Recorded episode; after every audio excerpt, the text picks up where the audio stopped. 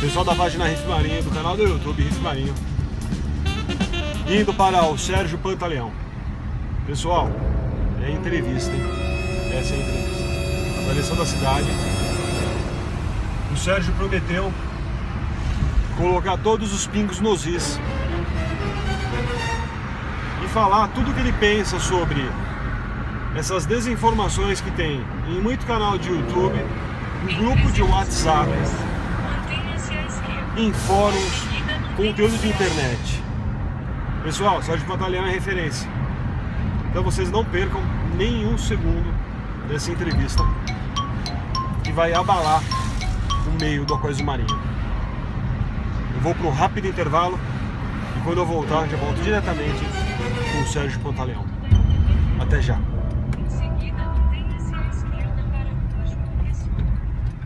Eco Riff, peixes com carinho e com história. Food Pro Coral, o melhor alimento para os seus corais. Live Fits, o alimento vivo entregue em sua casa. Venomar, produtos para aquarismo marinho. Procure o lojista de sua região. Pessoal da página Riff Marinho, do canal do YouTube Riff Marinho. Do meu lado, Sérgio Pantaleão. Sérgio Pantaleão, obrigado por receber nossa equipe. Estou sempre à disposição.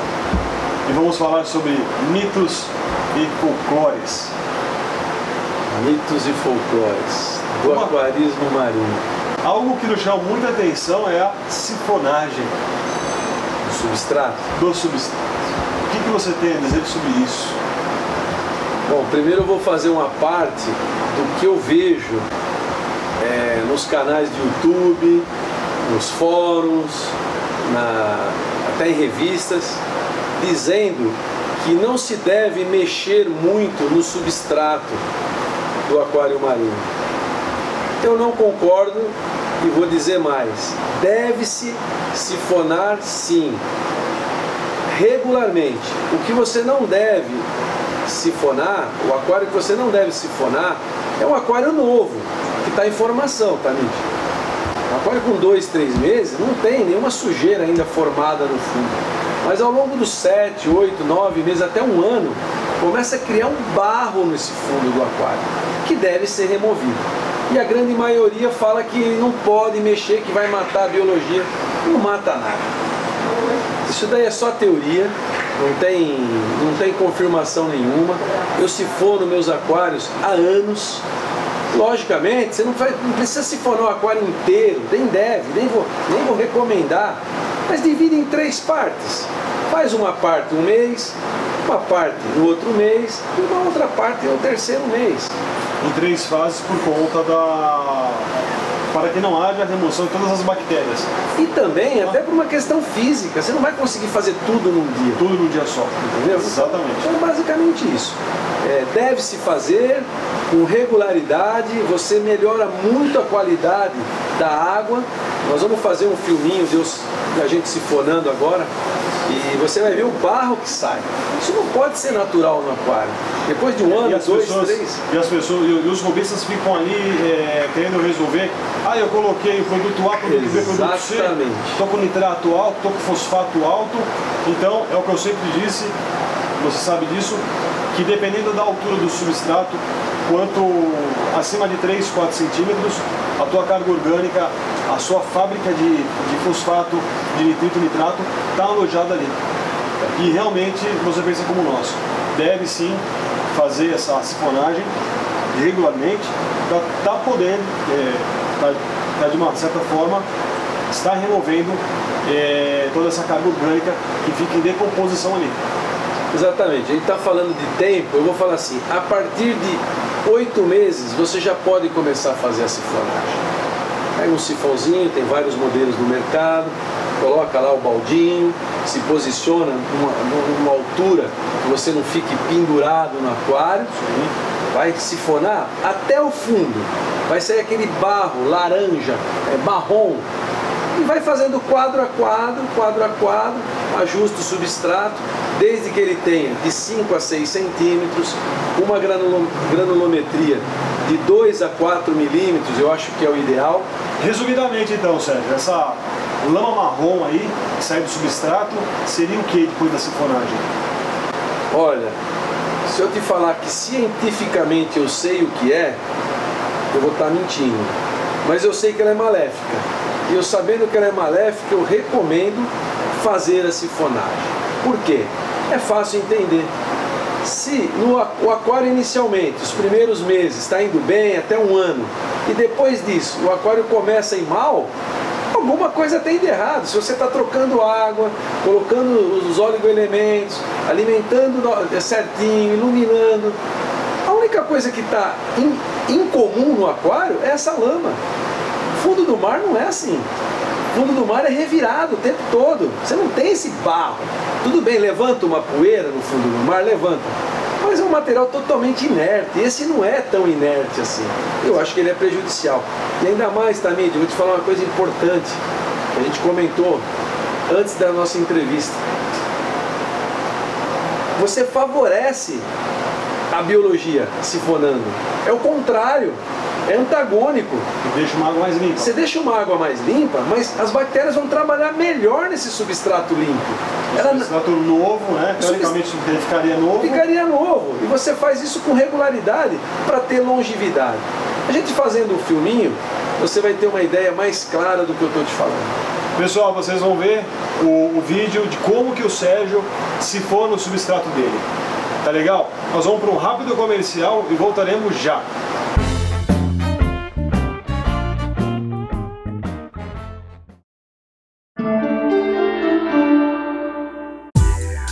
Food Pro Coral, o melhor alimento para os seus corais é Food Pro Coral.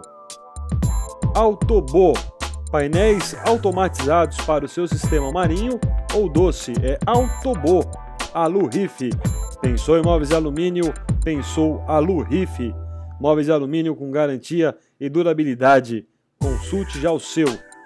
Refri Pampa, chiller é Refri Pampa, o melhor chiller nacional é Refri Pampa. Consulte o lojista de sua região. Forever Fish, aquarismo marinho levado a sério. Atendimento somente a lojistas e distribuidoras. Continuando a nossa entrevista com o Sérgio Pantaleão, mitos, folclores, verdades e mentiras. É, verdades eu não digo que é verdade porque eu não sou dono da verdade, mas um pouquinho de experiência que a gente tem. São quantos anos? Ah, de aquarismo são desde os 7 anos, eu tenho 57, de marinho mais de 30. São três décadas dedicadas ah. ao marinho.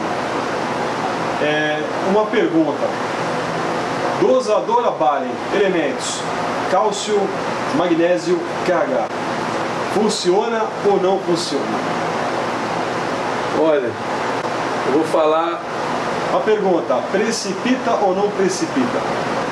Então, tudo pode precipitar dependendo do equilíbrio iônico entre cálcio, magnésio e reserva.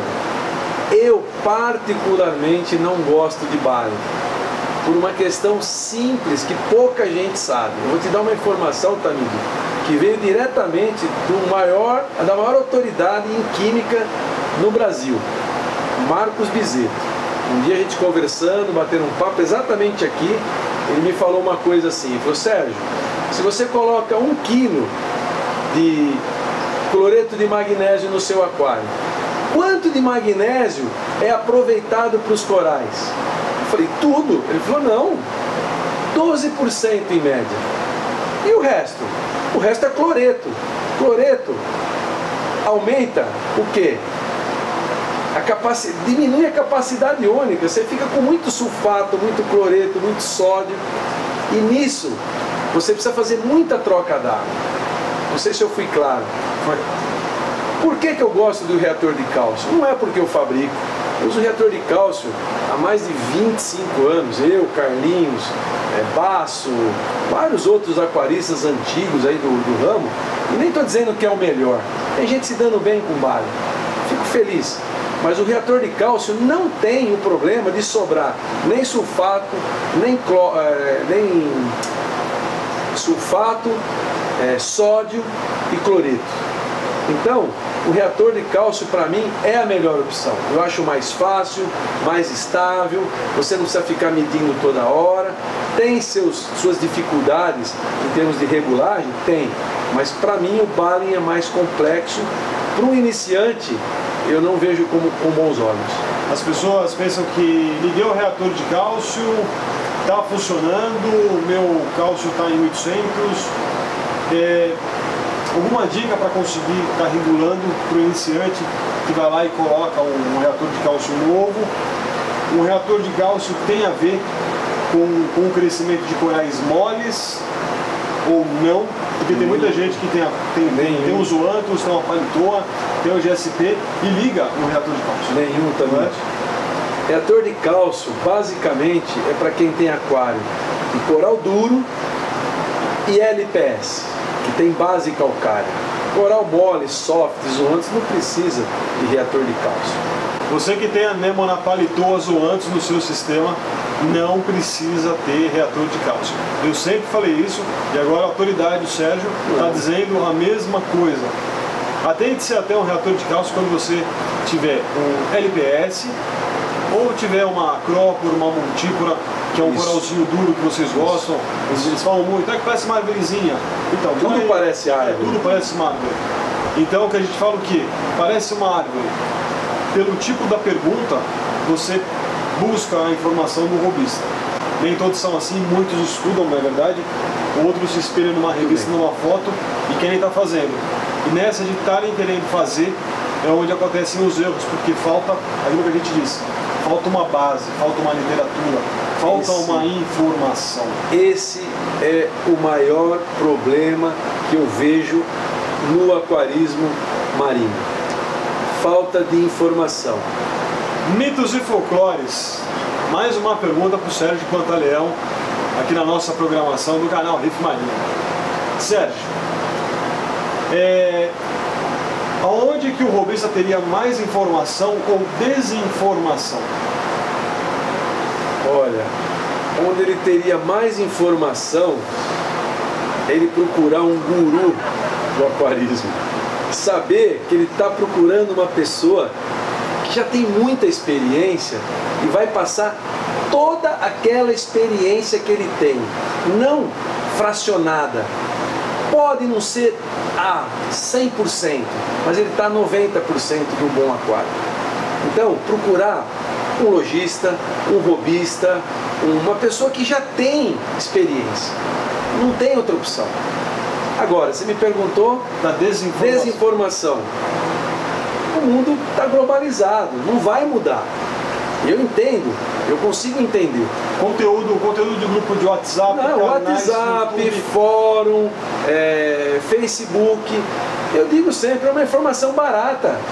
Quem põe lá não tem responsabilidade alguma, como um lojista, como eu, como você, como uma pessoa que está no ramo.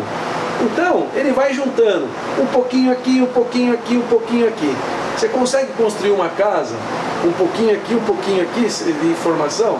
Você precisa de um pedreiro, de um engenheiro, você precisa de, de um pintor, você precisa de pessoa técnica para fazer. Uma coisa é a mesma coisa. Ou você faz num bloco, esse, o resumo é esse, num bloco uma pessoa que saiba e siga até você achar que você pode andar com as suas próprias pernas, ou você vai continuar apanhando. É o que eu vejo aqui na minha loja o tempo todo.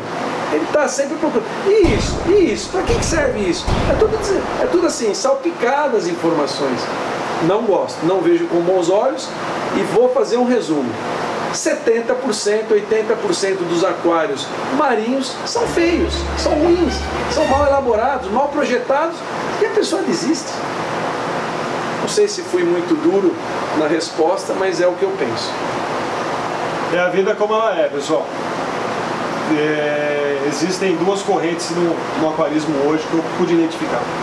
São aqueles que têm um aquário marinho e conseguiram ter, graças a todos aqueles movimentos sociais, é, aquários para todos, você vai conseguir ter o teu, Isso. É, lojistas diante da crise né, mundial, especificamente a brasileira, é, diminuíram a sua margem de lucro, o lucro mínimo, então ficou acessível.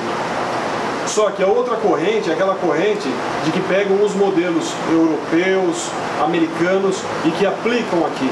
que são conteúdos extremamente técnicos. São aquários e sistemas, nossa, 100% técnico. Sim.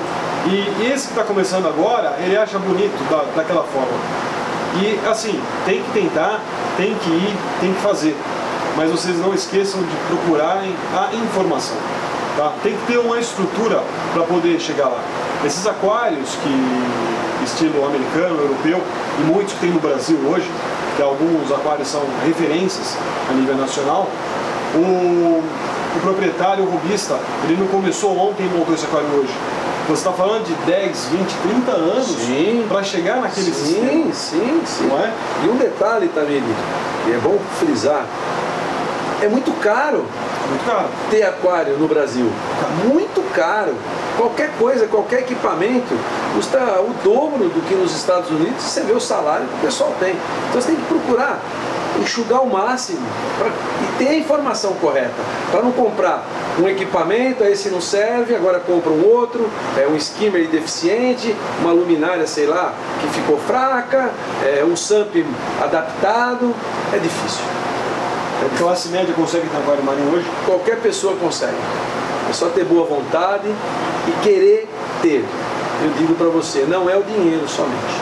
Eu digo porque eu passei dificuldade no meu início de aquarismo lá 40, 50 anos atrás, tinha um aquarinho de bola, para passar para um aquarinho de vidro com silicone foi difícil, meu pai não podia me dar, eu queria, e eu vejo aqui, as pessoas falam, passam por isso.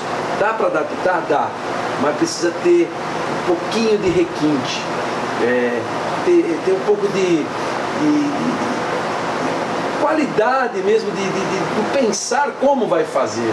Não é pega o aquário, joga, vamos gastar, não é assim. É um pouquinho mais técnico. Eu vou sempre frisar: aquário não é brincadeira, é técnico. Uma vez que você fez ele técnico, dificilmente você vai ter problema e se tiver, são situações que você vai resolver com muita facilidade. Mitos e verdades. Sérgio, você acha que o robista hoje ele já tem uma responsabilidade socioambiental melhor ou muitos ainda acabam vendo o aquário como um objeto de decoração? Muitos têm uma visão socioambiental, tanto é que muitos peixes marinhos e corais, eu diria que metade do que se vende, se comercializa, já é de criação. Então eu acho que um dia, se precisarem, nós vamos povoar os oceanos, os aquaristas. Essa, é, essa é, eu acho que é unânime. A grande maioria já faz isso. Eu fico tranquilo até com isso. E a segunda pergunta? Se eles veem como objeto de decoração. Esse é um grande problema. A grande maioria tem o aquário como objeto de decoração e para mostrar para os outros. Infelizmente, ele, eu já tive casos de ter um aniversário no sábado, a pessoa vir aqui comprar um monte de coral porque ia ter uma festa na casa dele. Não tem lógica uma coisa dessa, me desculpe. Isso é hobby, não é matança. Então resume bem, é só isso que eu já falei. Lamentavelmente, eu, eu, eu não vejo. Nós estamos indo para não chorar aqui, não, porque é triste, a situação é. Exatamente. É, eu não faço nenhum comentário maior, porque vai desagradar muita gente. Mas o hobby tem dessas. Eu acho que o hobby é uma coisa que tem que ter, você tem que ter uma responsabilidade, você tem que cuidar, você tem que estar atento, é, trazer isso para a família, acompanhar o marido, os filhos, a esposa, é, fazer uma coisa de união da família. Né? Hoje em dia é só a internet, WhatsApp, que ninguém olha para ninguém. Eu acho que o aquarismo ele, ele cumpre uma função social e grande. Pessoal, um rápido comercial, voltaremos já. Riff, peixes com carinho e com história.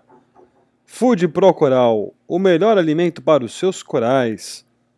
Live Feeds, o alimento vivo entregue em sua casa. Venomar, produtos para aquarismo marinho. Procure o lojista de sua região.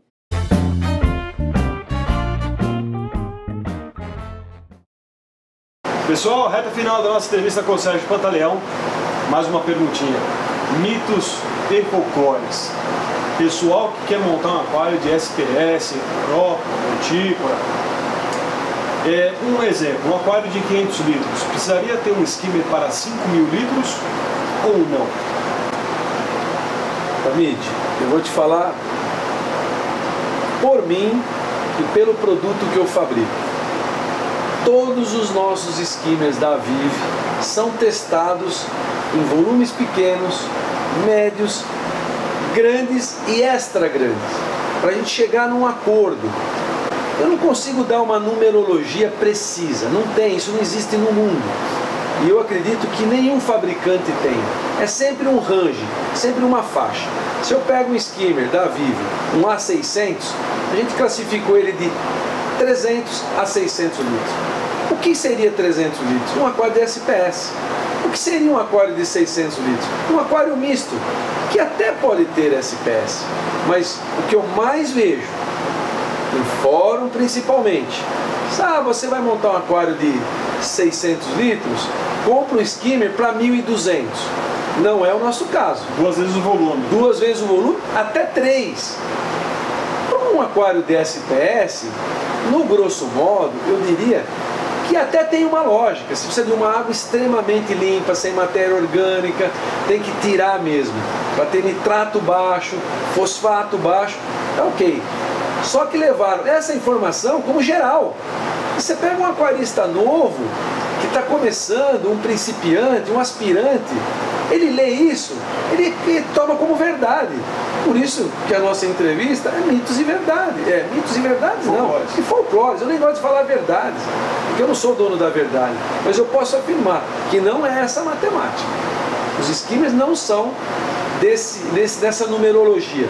Ah, compra pelo dobro da, da, da, potência do, do, volume. Isso não existe. Não tem como. Você vai matar teus corais. Principalmente se tiver coral de LPS e coral soft, zoanthus, anêmona. Anêmona até você alimenta. Mas corais moles em geral, Star, Green, Brown Pot, todos esses, todos esses corais.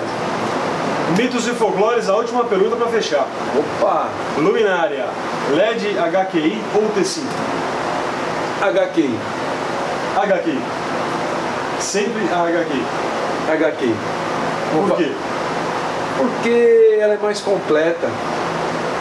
A T5 também você tem uma boa iluminação, mas a lâmpada custa muito caro, difícil de encontrar e eu acredito que mais alguns anos não vai se encontrar lâmpada T5.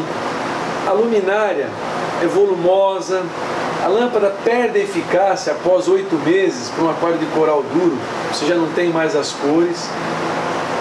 O LED, eu vou fazer uma parte do LED. 90% dos LEDs que tem no mercado são porcarias. É fundo de quintal, é feito com pouca tecnologia. Dos 10% que sobram de, de, de luminárias ditas de boa qualidade, quem usa, 70% não sabe usar, não sabe usar. Ou queima o coral ou falta luz.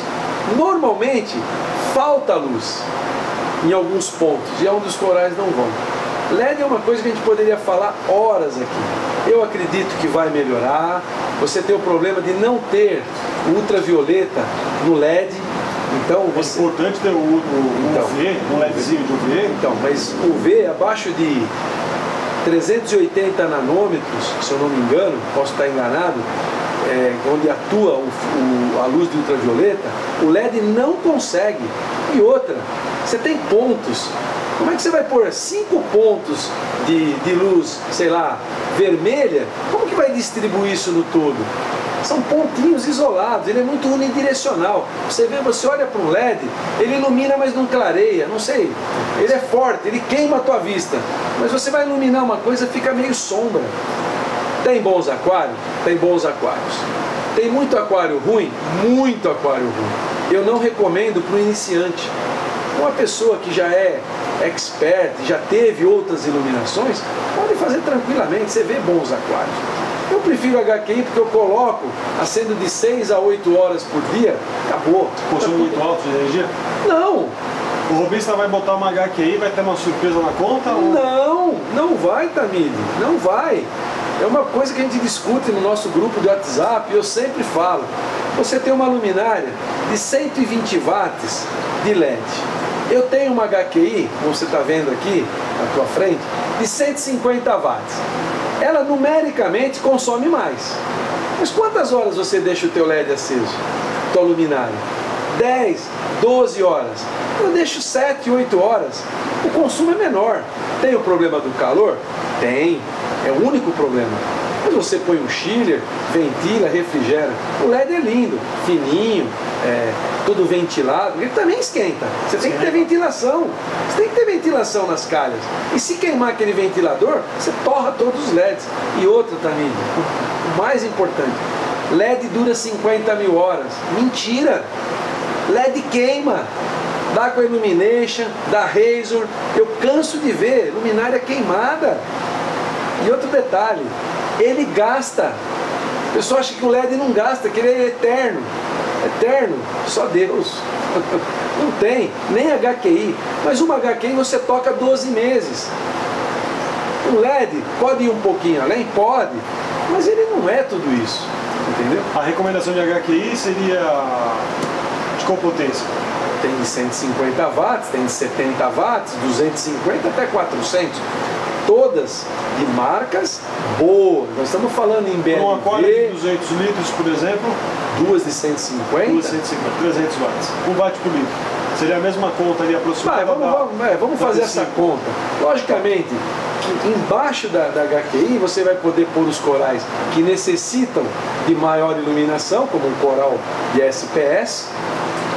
E ao lado, em volta, os LPS, o soft, mas a iluminação é muito mais completa. Ele fecha o aquário todo, sobra lâmpada, sobra iluminação.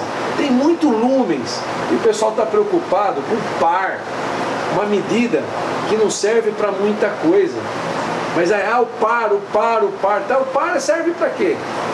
Serve para você medir e não saber para quê. O que, que você vai pôr lá embaixo do par?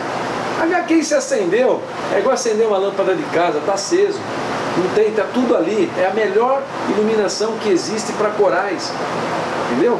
O coral vai crescer mais rápido com a- HQI? Muito mais, muito Diminui o tempo de de... iluminação. Você com 8 horas de, de, de Tamide, eu digo, aqui na loja eu acendo 6 horas e meia. Se eu tivesse um LED, eu precisaria por 10, eu estaria gastando mais energia. Simples assim.